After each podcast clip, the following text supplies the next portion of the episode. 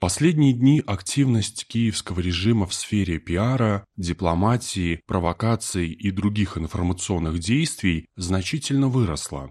Вечером 28 июня украинский президент потребовал от ООН исключить Россию из членов Совета Безопасности, заодно признав ее государством-террористом. Эмоциональной базой для этих заявлений стал ракетный удар, накануне нанесенный ВС РФ по ангарам на территории завода «Кретмаш» в городе Кременчук Полтавской области.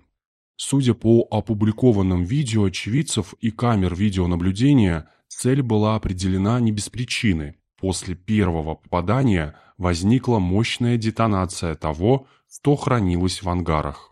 Украинские паблики разместили фото крупной воронки, глубина которой позволяет сделать вывод о применении ракеты с крупной боевой частью. По данным Минобороны РФ и местных источников, детонация привела к пожару в расположенном рядом торговом центре. Пожар в ТЦ был предсказуемо использован украинскими информационными службами для дискредитации России, которую обвинили в прицельном ударе по гражданскому объекту.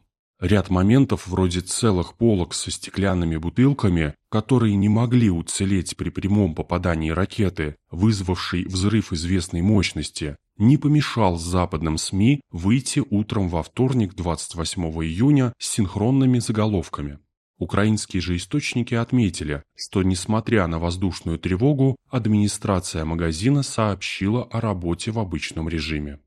В целом, отработка инфоповода украинскими и западными СМИ была даже активнее, чем во время известной провокации в Буче, что в сочетании со странностями поведения дирекции ТЦ и нестыковках в украинской версии событий позволяет допустить версию о преднамеренной провокации, которых было уже немало, в том числе и откровенных, вроде удара точкой У по скоплению людей, приготовившихся к эвакуации в Краматорске. По сообщениям российского Минобороны, в ближайшем будущем украинская сторона намерена предпринять еще несколько провокаций.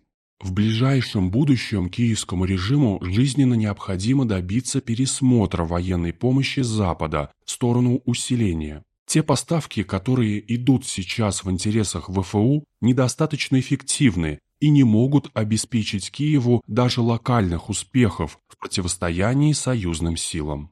Объем военной помощи, который поступил Украине, в значительной степени был нейтрализован.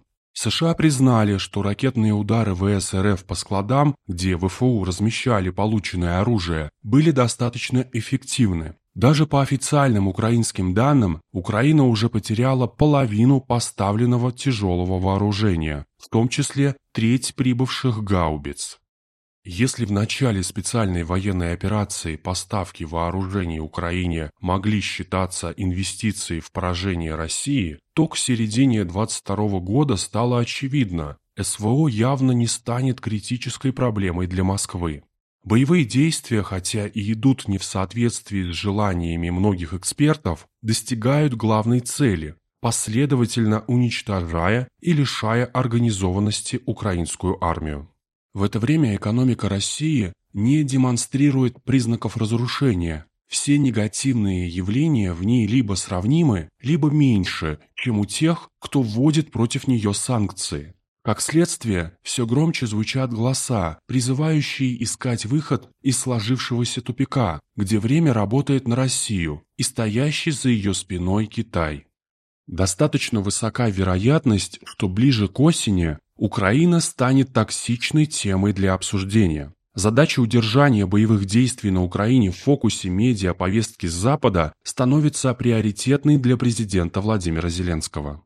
Спасительным для Киева может быть лишь что-то радикальное, вроде поставок оружия, способного наносить удары в глубину российской территории, или кратного увеличения уже существующей номенклатуры поставок. Все прочие варианты будут лишь отсрочкой неизбежного военного поражения ВФУ.